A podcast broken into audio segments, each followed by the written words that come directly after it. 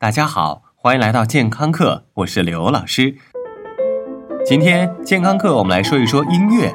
从小我老妈就给我买过很多莫扎特，记得原来有一盘磁带叫做《莫扎特让你更聪明》，听完以后我瞬间就觉得达到金三胖的智力了。话说莫扎特老兄应该是作曲家里面最忙碌的。谱曲的时候，不仅要考虑方方面面，还要像哈利波特一样，把曲子带上某种提高智商的魔力。而很多妈妈们对此也深信不疑。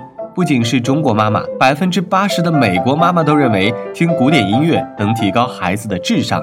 最近，欧美的科学家们都在争论这事儿呢。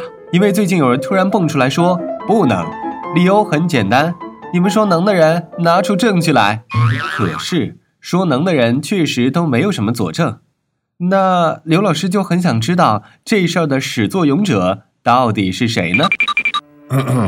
这个故事要回到遥远的一九九三年，虽然那个时候很多人才刚出生，但是这会儿他们都当妈妈了。扯远了。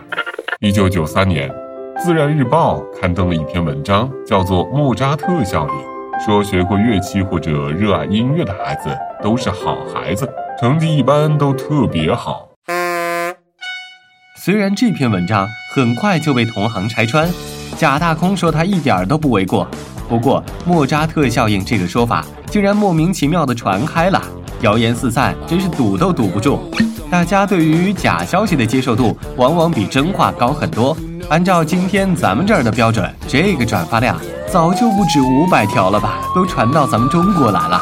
估计是科学家们看到曾经被他们戳穿的假话竟然成为真正的主流，实在是想自戳双目，看不下去了。最近，哈佛大学的科学家们又仔细审视了自己的观点，并做了一组严谨的测试，发现被测试的对象智商没有明显提高嘛，还学得满脑子乐理，像浆糊一样搅都搅不动。这个时候，也许你还在怀宝宝。正准备买个重低音耳机来好好胎教一下，或者你已经有宝宝了，正准备软硬兼施强迫他学一门乐器。听到科学家们如此努力证明你们相信的东西都是子虚乌有，一定是有点失望。其实刘老师今天带来的是好消息。为什么是好消息呢？这一篇新闻里提到的都是智商，智商当然不能像长肉一样，听听歌就长点儿，那要不然少年班都没有存在的意义了。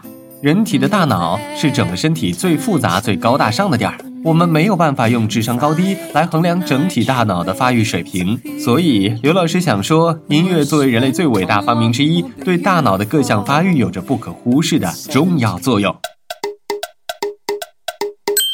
对于小朋友来说，学过乐器的小朋友，刘老师一直觉得就是要洋气点儿的，因为我也学过钢琴。科学家说，经受过三年以上乐器训练的孩子，在动作协调性以及推理能力上，要明显比没碰过乐器的孩子要好很多。